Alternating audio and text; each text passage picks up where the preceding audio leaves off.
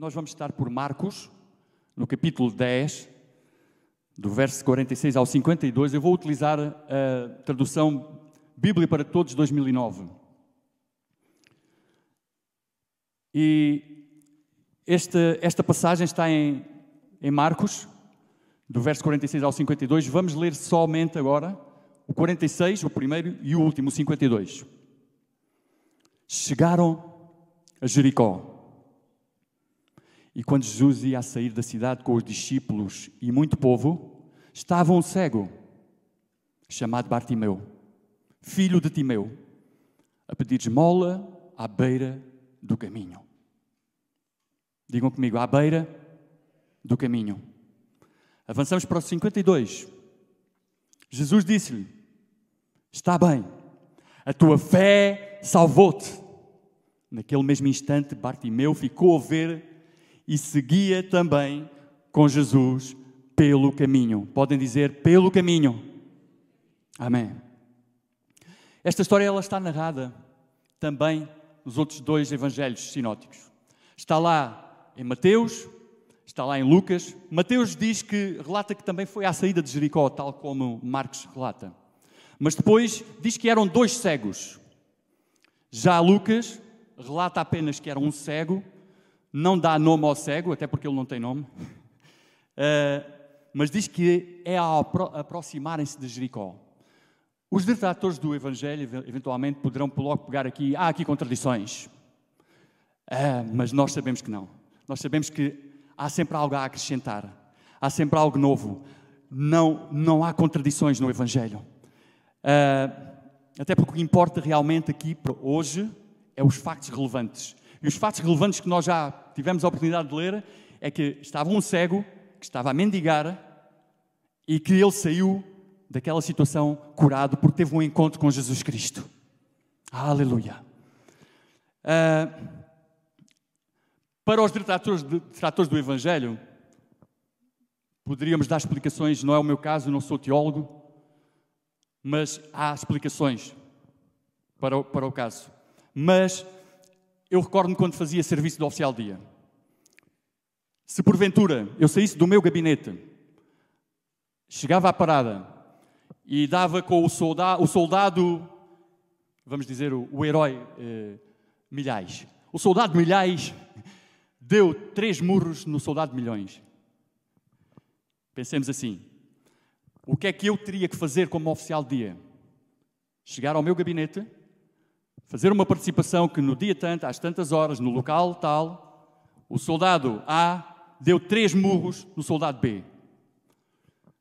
Aquela participação seria entregue no relatório final do serviço e seriam, uh, haveria testemunhas que seriam chamadas, um oficial instrutor seria nomeado e imaginemos que uma das testemunhas, quando o oficial instrutor a chamasse a depor, iria dizer o soldado Milhais deu dois pontapés na barriga do soldado Milhões e três murros.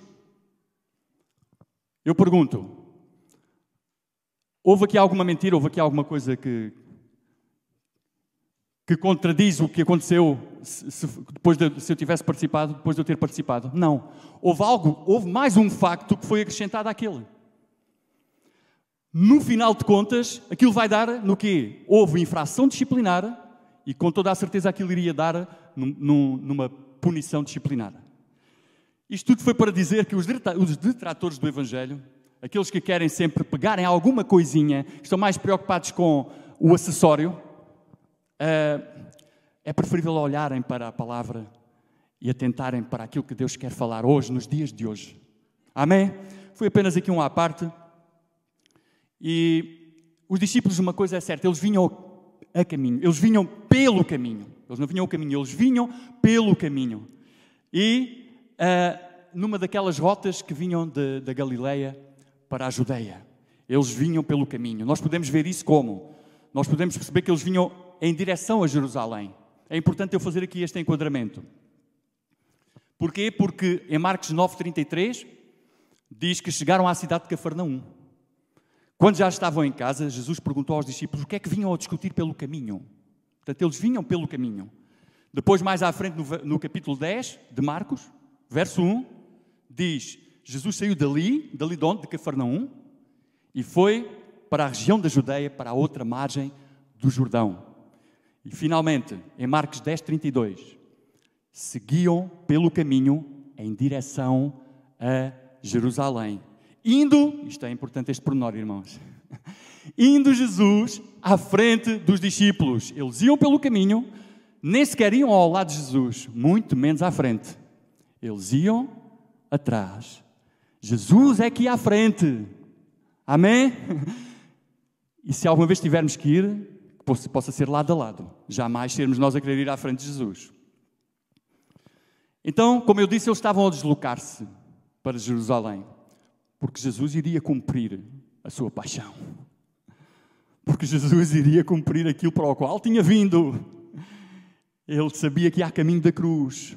Aquela era a última viagem que ele iria fazer ali a caminho de Jerusalém para pagar o preço dos meus pecados e dos teus, irmão, irmã. Então, e ele fez questão de lembrar isso a Tiago e João, porque Tiago e João, pelo caminho, eles vinham. Eh, qual de nós é que vai ser o mais importante lá no reino? Eh, qual, que lugar é que vamos ocupar? E Jesus fez questão de, de lembrá-los.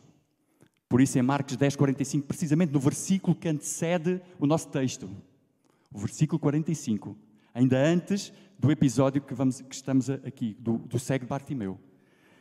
Jesus diz-lhe assim: Pois também o filho do homem não veio para ser servido, mas para servir e dar a vida em resgate de muitos. Lá em casa também os estiverem a escutar. Ele veio para dar a vida em resgate de muitos. Provavelmente, se é a primeira vez que estás a escutar isto, atenta bem à voz de Deus nesta manhã, porque esta pode ser a tua oportunidade.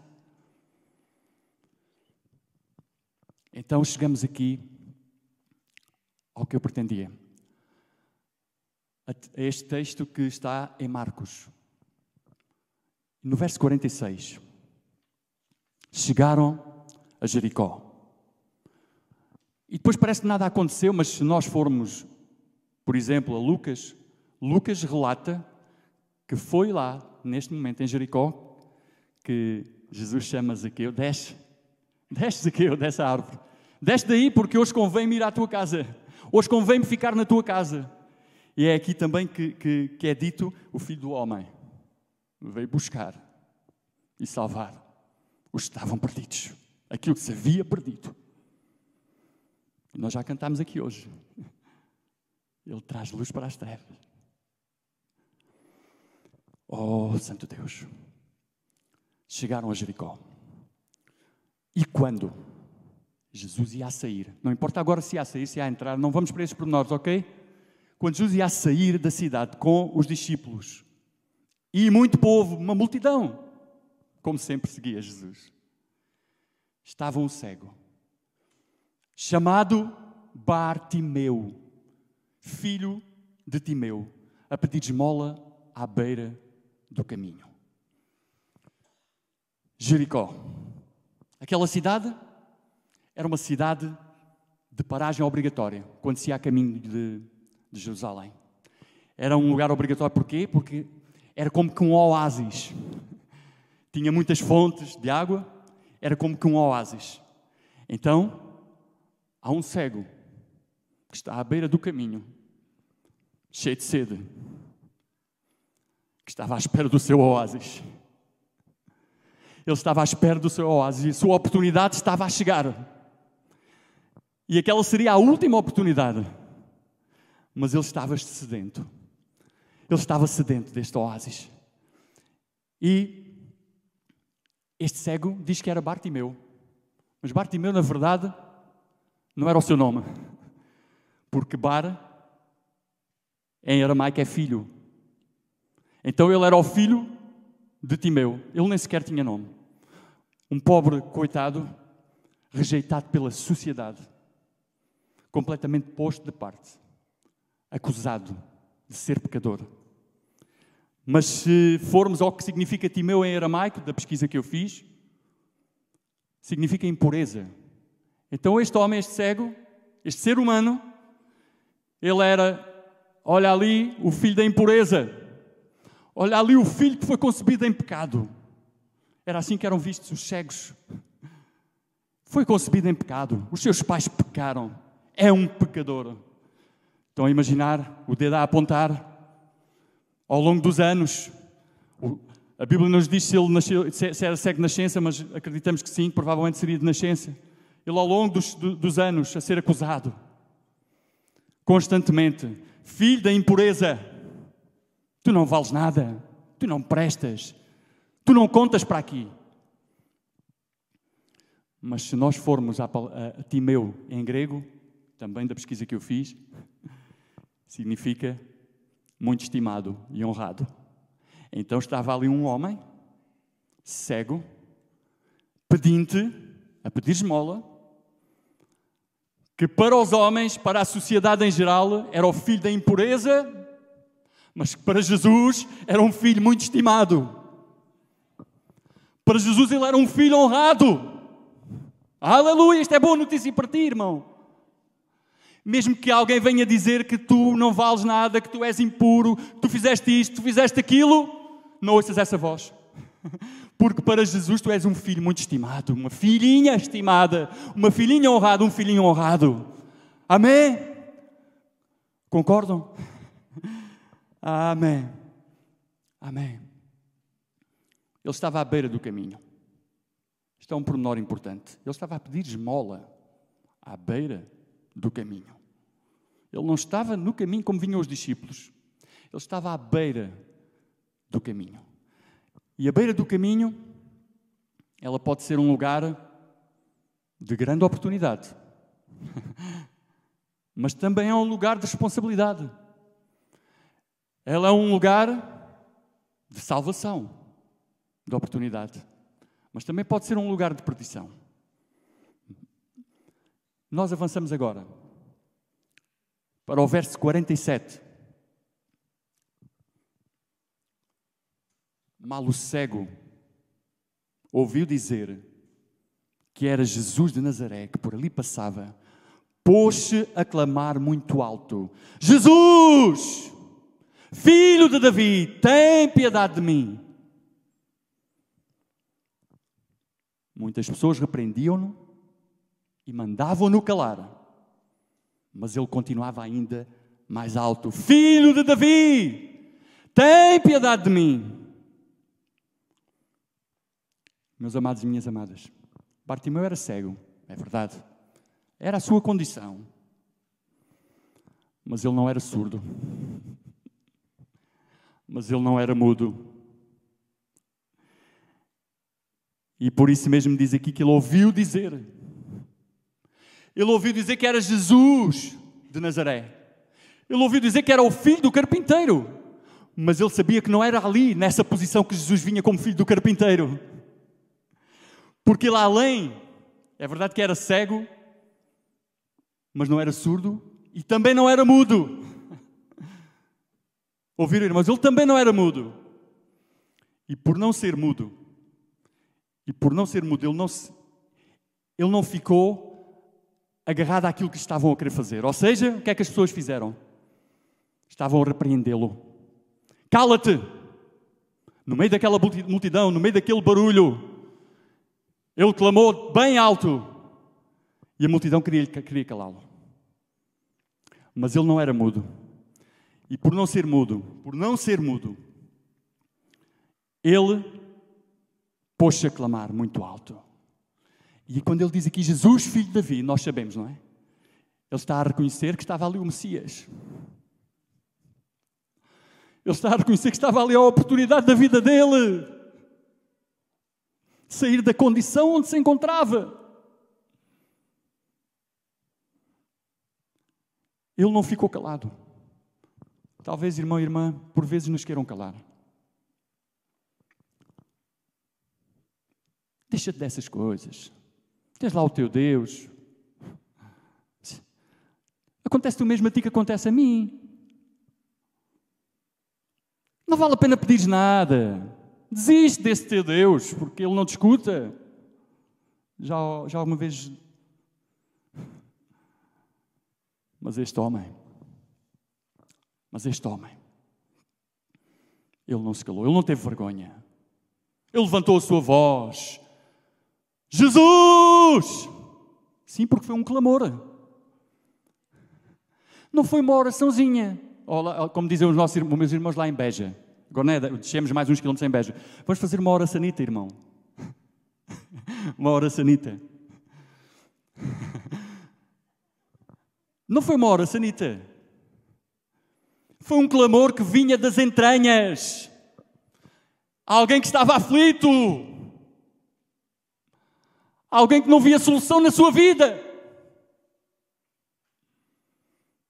E que grita desde lá do seu ventre, das suas entranhas: Jesus, filho de Davi, tem piedade de mim, tem compaixão de mim, tem misericórdia de mim. Lembram-se quando o povo, ao fim de 400 anos de escravidão, o que é que aconteceu? Houve um clamor tal que o Senhor tinha que ouvir. Houve um clamor tal que chegou ao trono da graça.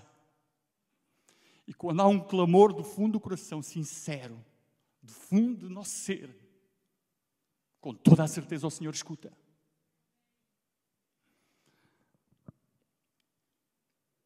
Tem piedade, tem compaixão, tem misericórdia. Nós sabemos que a palavra misericórdia são duas em latim é miseratio mais cordis, que significa miséria, coração. Na verdade, o que este homem estava a dizer a Jesus era: Jesus, debruça o teu coração sobre a minha miséria. Atenta para mim. Não vês que eu estou em aflição, não vês que eu sou impuro. Não vês que eu estou cego não vejo. E eu quero ver. Este clamor não era só pela uma visão física. Portanto, nós vamos ver à frente, este homem quis muito mais e, e fez por isso.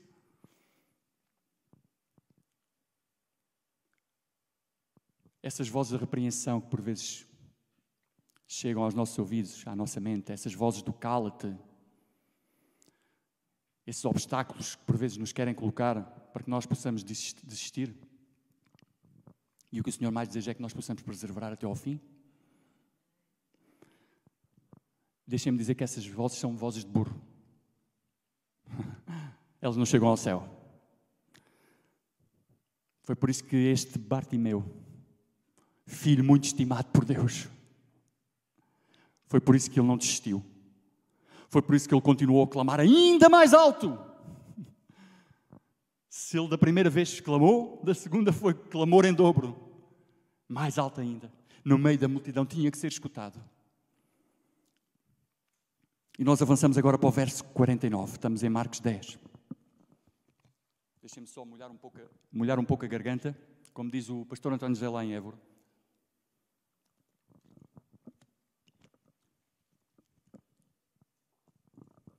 Não levem a mal a minha pronúncia lentejana, porque eu vou mantê-la sempre, está bem? Já tenho ouvido pessoas dizer. Gosto muito de ouvir, então, olha, então vão gostar de ouvir, porque eu não faço por perder a pronúncia, está bem? E se disser alguma, desculpem, calinada, perdoem-me. Os anciãos têm muita mania de dizer possamos. Por acaso não é o meu caso, eu digo possamos. Mas é, possamos fazer isto, possamos fazer aquilo. Já está tão ali interiorizado que é, é uma gralha, é verdade, mas portanto só ouviram um alentejano dizer para que nós possamos fazer isto, não levem mal. Está bem? Então, o que importa, o que importa é a verdade. Os pormenores, o que é acessório. E por isso nós chegamos ao verso 49. Então Jesus parou e mandou-o chamar. Foram chamá-lo e disseram-lhe: Anima-te, vem daí, que ele está a chamar-te. Meus amados irmãos, minhas amadas irmãs, lá em casa, que escutas esta mensagem, atenta para o que Deus quer falar. Jesus parou. Aleluia! Aleluia! Se isto não são boas novas, eu não sei, irmãos, não tenho outras notícias para vos dar, porque eu tive uma semana inteira sem ver notícias. Não sei os números. Não sei os números desta semana. Esta é a boa nova. Jesus parou. Ou seja, Ele para agora, se necessário, se tu clamares. Ah, mas Ele está ter, há muita gente, a multidão é grande, há muita gente a pedir-lhe. Não! Ele tem a capacidade de escutar todos. Como? Não sei, irmãos, também não sei. Não tem explicação. Deus é Deus, Todo-Poderoso, habita no lugar altíssimo, no terceiro céu mas ao mesmo tempo Ele vem até nós. Ele vem às nossas misérias. Ele vem às nossas dificuldades, às nossas lutas, aos nossos problemas, às nossas dúvidas, às nossas fragilidades. Por isso Ele parou. Ele para por ti, irmão, irmã. Ele para.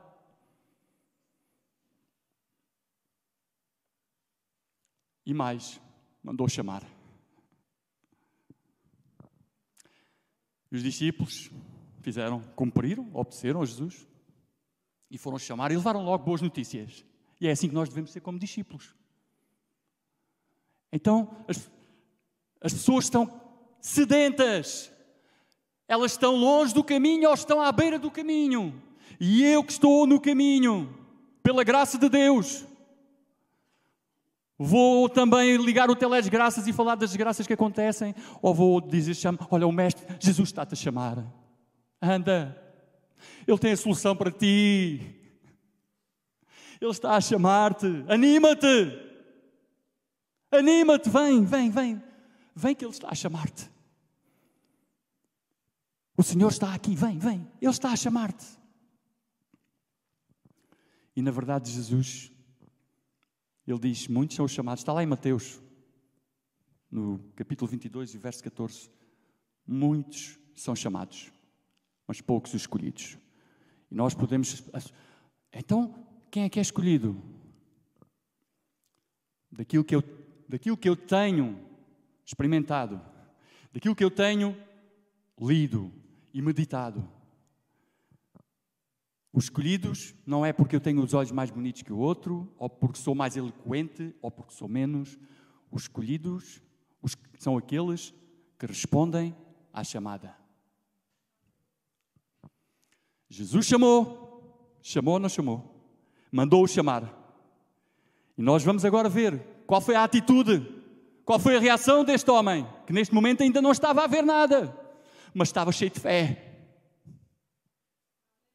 estava cheio de fé. Tinha com ele tudo o que é preciso. Tinha o que nós todos temos, nem que seja um grãozinho de mostarda. Estava lá nele a fé. Então, diz que no verso 50, o cego atirou a capa para o lado, levantou-se e caminhou para Jesus que lhe perguntou, Jesus pergunta-lhe: Que queres que eu te faça?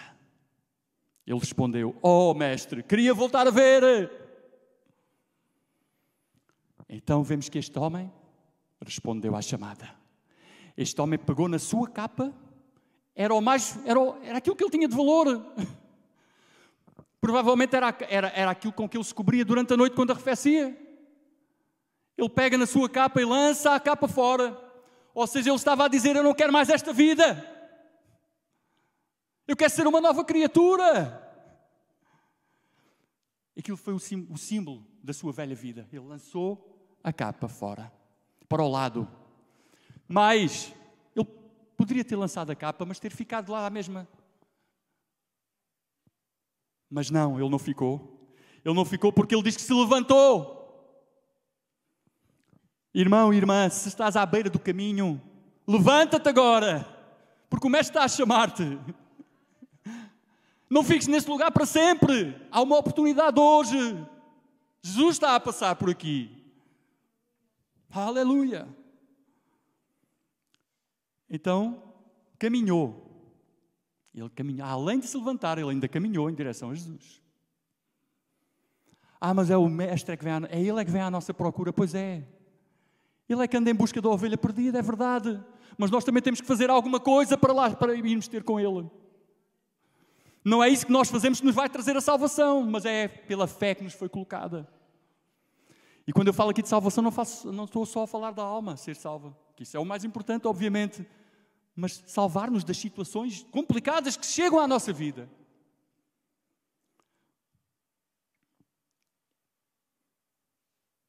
Então, como eu já disse no início, ele era cego, Bartimeu,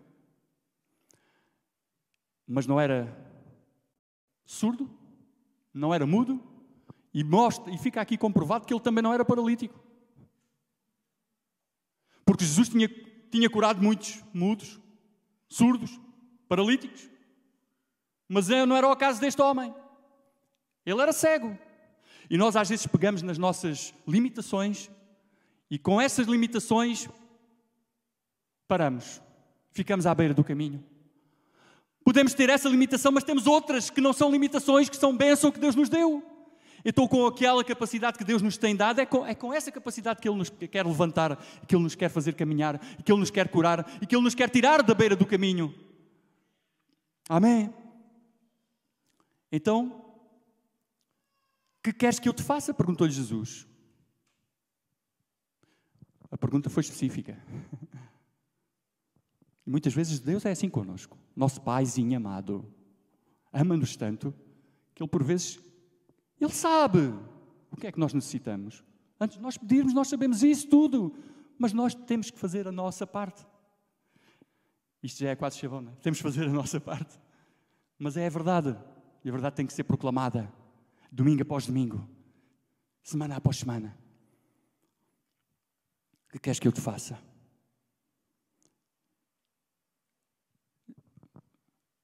Queres uma esmolinha? Jesus, para o Bartimeu podia lhe ter dito: Queres uma esmolinha? Não era o que ele estava a fazer ali. Ele não estava a pedir esmola. O que é que queres, Bartimeu? Queres uma esmolinha? Queres, queres um plano uh, um plano B para a tua vida? Queres, eh, queres aqui uma, olha, uma solução temporária? Ou queres a solução definitiva para a tua vida? E este homem é Bartimeu. Não o filho da impureza, mas o filho muito honrado e estimado. Ele diz: Oh mestre, queria voltar a ver. aleluia. Ele quis a solução definitiva para a sua vida. Ele não quis uma solução passageira, temporária. Nós às vezes queremos acelerar os processos, nós às vezes queremos, na nossa vida, queremos. Eh, tenho aqui já. Se calhar é melhor ir já rápido. Mais, vou, vou à frente de Jesus, é melhor. Vou acelerar aqui isto. Onde, quando os discípulos vão pelo caminho, eles vão onde? Vão, vão o quê? Vão à frente de Jesus?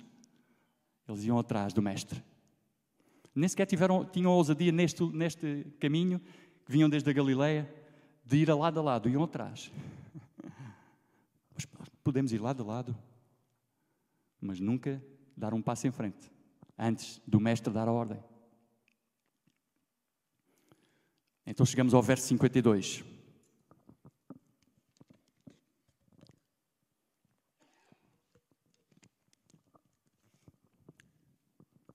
Jesus disse-lhe: Está bem, Aleluia! Está bem, filho, filha. É isso que queres, eu vou fazer. A tua fé salvou-te.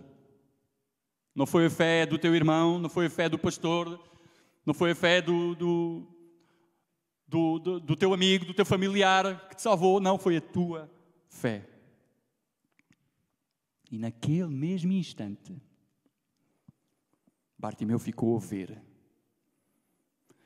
e para mim o mais maravilhoso, para lá da cura física, é a cura espiritual deste homem. Porque diz que seguia também com Jesus pelo caminho. Foi a decisão mais importante da vida daquele homem. Para além de ter a bênção de passar a ver fisicamente, ele passou a ver espiritualmente. E por vezes anda-se atrás das bênçãos, E eu já assisti pessoas receberem a bênção. Eu, eu assisti a pessoas serem curadas e depois largarem Jesus. De que vale ter uma cura, uma solução temporária? De que vale ter uma solução que, tudo bem, passa a ver, deixou de ser, passou a ver, podia fazer pela vida e deixar de ser pedinte? E o resto? E a eternidade? Então, Jesus disse: Está bem, a tua fé salvou-te. Ele, ele seguiu Jesus pelo caminho. Jesus disse sim e amém. É feito conforme a tua fé. Irmão e irmã, é conforme a tua fé. Ah, mas Deus não me pode dar muito além daquilo que eu peço. Pode e dá. Muito além daquilo que imaginamos, ou pensamos, ou vemos, ou escutamos. Isso é, Ele está a preparar algo tão maravilhoso que o olho jamais viu, ouvido jamais escutou e jamais desceu ao coração do homem. Isso é o que Ele está a preparar para nós. Os são os discípulos de Jesus estão no caminho. Muitos estão longe do caminho. Outros estão à beira do caminho, irmãos, eu próprio. Depois de ter sido doutrinado na igreja, em criança, em, em adolescente, em jovem, ir para os acampamentos, ser conselheiro, ainda com os meus 14 anos, de crianças de 8, nos acampamentos. Depois de fazer todo o meu percurso na igreja, eu aos 17 anos quis sair do caminho. Jovens que estão a escutar agora, adolescentes, não vale a pena. Não vale a pena. Mantenham-se firmes no caminho. Escutaram? Não vale a pena, paga-se um preço muito alto. Depois de 17 anos, isto para falar da questão da oportunidade. Depois de eu e minha esposa estarmos por um fio à beira do divórcio, 99% ser minha responsabilidade. Eu de repente sou, de, ao longo daqueles anos, 17 anos, eu muitas vezes era levado para a beira do caminho. Jesus ia, passava por ali e eu ouvia e sabia que era ele, mas não respondia. Ficava parado. Ficava lá sentado a pedir à mesma, à minha esmolinha. Mas porque também tenho uma esposa com um coração grande. Ela disse-me, naquele momento ela saiu com os meus filhos, depois da minha capa cair, e quando ela voltou, eu disse-lhe: só há uma forma de voltar para o caminho, é voltar a escutar a voz de Deus. E até foi a minha esposa que disse que era, nunca tinha estado numa igreja evangélica, tinha estado na igreja católica. E ele diz-me, e vamos para onde agora? Vamos para a igreja onde tu eras, onde tu estavas quando eras criança e jovem. E foi isso que nós fizemos. E desde aí para cá já lá vão 18 anos. Pela graça de Deus, eu ouvi a voz de Deus naquele dia de uma maneira que era a última oportunidade. Como eu disse, eu estive na beira do caminho, várias vezes ao longo daqueles anos mas eu não queria, ouvia, mas depois até me tocava, porque eu nunca deixei de acreditar em Jesus. Nunca deixei de acreditar em Jesus. Só que era um testemunho daqueles que ninguém quer. Mas naquele dia, sozinho em casa, quando a minha esposa saiu com os meus filhos, ele foi específico. Esta é a tua última oportunidade, Rui. Meu filho, esta é a tua última oportunidade. Aquilo foi um aviso muito sério. E eu, eu disse, pela graça de Deus, sim, então eu quero aproveitá-la. Por isso estou agora aqui, porque senão não estaria. Nem sei onde estaria, irmãos. Neste momento, eu, eu, nem, eu nem sei o que seria da minha vida. Com toda a certeza, não estaria a gozar a bênção que é agora ter uma família, ter, ter já netos e tudo. Teria desaproveitado isso tudo.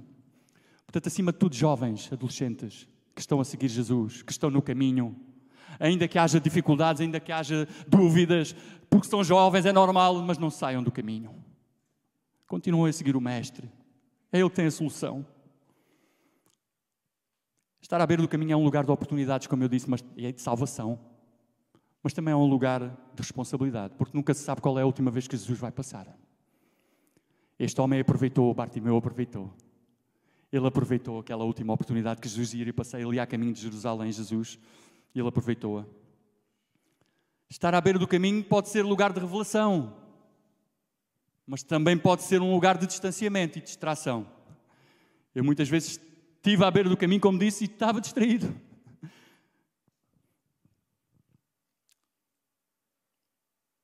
Podes estar perto, mas ter o coração longe. Esse foi o problema do, do filho mais velho, na, na, na parábola do filho pródigo. Foi o problema do filho mais velho. Ele estava lá, na casa, mas ele estava longe. No fundo, ele estava em casa, mas estava à beira do caminho. No fundo, ele também estava a pedir esmola como o outro, como o irmão que tinha, que tinha saído do caminho. Eu queria ler Lucas 15, 20, na tradução O Livro, acerca do filho mais novo. Porque na verdade todos somos filhos mais novos, todos somos filhos mais velhos. E na verdade o que Deus quer fazer de nós é pais espirituais. Que têm braços abertos à espera. Então, pôs-se então a caminho de casa, a caminho de casa. E ainda vinha longe, quando o seu pai, vendo-o aproximar-se e cheio de compaixão, correu ao seu encontro, abraçou-o e beijou-o. Eu não sei se, irmão e irmã, se isto mexe contigo, mas comigo mexe. Eu espero que continue a mexer sempre até ao fim dos meus dias aqui na Terra. Eu espero que continue sempre a mexer comigo. Esta, estas, que o Evangelho continue a ser boa nova para mim. É possível estar na igreja, mas é perigoso. É possível estar na igreja, mas é perigoso. Ouvir a verdade, ouvir a verdade, semana após semana. E ainda assim permanecer à beira do caminho. Se é o caso, alguém que escuta, que se sinta assim, à beira do caminho. Ou porque os problemas têm abafado tudo, porque os problemas têm sido tantos, porque têm-se levantado por uma tempestade grande. Esta é a hora que Jesus chama. O Mestre está aqui a chamar. Vem, o que é que queres? Pede o que queres, seja específico, clama. Eu estou a ler um livro que o meu filho me emprestou. Ele anda a ver se consegue que o pai se torne um leitor. Eu, não, eu sou o que sou, como vocês são o que são, pela graça de Deus somos. Não, nunca gostei muito de ler. Por isso mesmo, dificilmente Deus quer fazer de mim um teólogo. Ele irá continuar a fazer de mim um proclamador das boas novas. Isso sim eu quero mas se me quiser, se, se, me trouxer capacidades que eu nem sequer imagino, também não vou dizer que não ao nosso pai, não é? Obviamente, mas neste livro que eu estou a ler, que foi o meu filho que me emprestou para me motivar à leitura, é o Regresso do Filho Pródigo. Henry Nowen, desculpe a minha pronúncia em inglês, e diz assim, uma parte, que eu tirei um extrato do livro. O amor do pai não força o amado embora nos queira curar a todos da nossa escuridão interior, somos livres de escolher permanecer nas trevas ou caminhar para a luz do amor de Deus. A escolha é nossa, irmãos e irmãs. Amigo e amiga, a escolha é nossa, a escolha é tua. Temos um Deus tão bom, tão bom, que nos ama incondicionalmente, que não nos obriga a nada que nos dá a possibilidade de escolhermos. Ele dá-nos a possibilidade de podermos escolher. Ele não nos, Ele não nos impõe. Ele, o Deus Todo-Poderoso, poderia impor, mas Ele não impõe. Ele respeita-nos. Este é um pai que eu amo. Mas ainda não consigo amá-lo como Ele me ama a mim.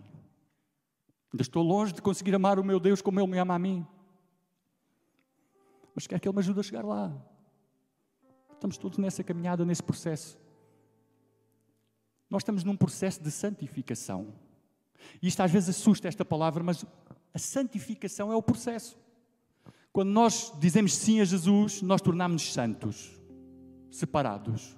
Ah, mas já somos perfeitos. Não, ainda não somos perfeitos. Temos muitas coisas ainda a limar, estamos em obras. Mas somos santos, porque Ele pagou o preço para que eu me pudesse tornar separado, santo. E agora, para chegar à santidade de Deus, que é, esse é, o, esse é o, o fim último, é a santidade. Então, eu estou neste processo de santificação. O importante, irmão e irmã, é não desistir deste processo. Ah, mas eu falhei. Falhaste, Jesus está novamente a chamar-te. Anda, Volta para o caminho. Sai daí desse lugar pedinte. Vem. Aleluia. Aleluia. Eu queria concluir e podemos, podemos começar a fluir. Podemos começar a fluir. Podemos começar a fluir. Que eu queria depois orar. Está, o tempo está a concluir e eu, nesse aspecto, como disciplinado que sou na carreira militar, também gosto de cumprir os horários e também não quero ser seca para vocês, irmãos. Queria trazer aquilo que Deus colocou. Já disse várias coisas que nem sequer tinha planeado, nós apontamos sempre. Isso é bom. E outras, calhar, que pensava dizer, não disse. Mas o importante é nós absorver, absorvermos esta, esta mensagem. Eu queria ler ainda Isaías. Este é um livro profético que aponta para a vinda do Messias, nós sabemos. Está aqui uma palavra maravilhosa, que na tradução do livro é a alegria dos redimidos. Se formos à Almeida Revista e Corrigida, é, dão-lhe o título de A Grandeza e Glória do Reino do Messias. Se formos à Bíblia para Todos, é Regresso a Sião, independentemente do título de cada tradução. Diz assim, na tradução o livro, que foi a que eu escolhi para, para vos ler. Isaías 35, verso 8 e 9. Uma importante estrada atravessará o que antes não passava de uma terra desértica. Será chamada Caminho Santo. É neste caminho que o Senhor nos quer, no caminho santo. Ah, só os perfeitos é que podem ir por este caminho. Não. Aquele que reconhece que é imperfeito, é esse que o Senhor está a chamar aquele que reconhece as suas fragilidades, as suas dificuldades, as suas limitações. É isso que o Senhor está a chamar. Nenhum coração malvado caminhará por ela. Deus andará convosco e neus de fraca inteligência poderão enganar-se no caminho. O Evangelho é para todos, irmãos. O Evangelho não é para quem tem mais estudos, para quem tem mais dinheiro, para quem tem mais capacidades. O Evangelho é para todos os de fraca inteligência poderão enganar-se, não poderão enganar-se, diz aqui. Nem os de fraca inteligência poderão enganar-se no caminho. Quando o Mestre chama, não há engano. Nós ouvimos a voz dele. Verso 9: Não haverá ali leão ou animal feroz que possa atacar alguém. Aleluia. Ninguém se encontrará com eles. Só os redimidos andarão por esse caminho. És tu um redimido do Senhor? Reconheces tu que Jesus pagou na cruz? Ele estava-se a dirigir neste texto que nós lemos, ele estava-se a dirigir para a sua paixão. Ele estava-se a dirigir para Jerusalém, onde já sabia o que lhe iria acontecer, para que nós fôssemos os seus redimidos, para que nós deixássemos de ser os filhos pedintes, os filhos impuros, para sermos filhos honrados e filhos estimados.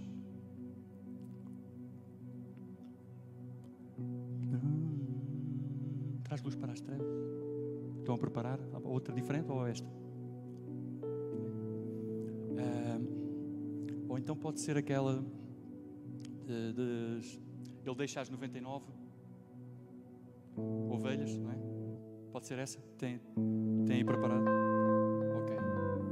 Sabem de cor? Vamos mesmo concluir, mas eu. Quem está lá em casa, quem for ouvir esta mensagem, não está aqui o Rui Ramalho a falar, é o Espírito Santo que está agora a querer dizer alguma coisa. E mesmo que passe um tremor de terra, o Espírito Santo fala nesta manhã. E o que ele está a querer dizer é: meu amigo, minha amiga, meu irmão, minha irmã, provavelmente estás longe do caminho, provavelmente estás à beira do caminho, não te deixes limitar. Não permitas que as vozes que querem o teu mal te afastem. Aproveita esta oportunidade, deste convite que Jesus está a fazer. Ele está a chamar-te. Ele está a chamar-te. Este é o dia da oportunidade. É o dia que se chama hoje. É agora. Não deixes passar mais tempo. Ele está a chamar-te para quê? Para te dar um conjunto de regras que tu tens que vir a cumprir. Não. Para te libertar. Para te libertar. Porque estamos numa sociedade que vale tudo menos tirar olhos. Cada um tem a sua verdade, cada um faz aquilo que lhe apetece e não tem que prestar contas a ninguém. Isso não é liberdade. Isso é libertinagem. E o Senhor está a chamar para a liberdade. Pode ficar de pé, irmão, irmã. Eu não sei se alguém. Vamos fechar os nossos olhos.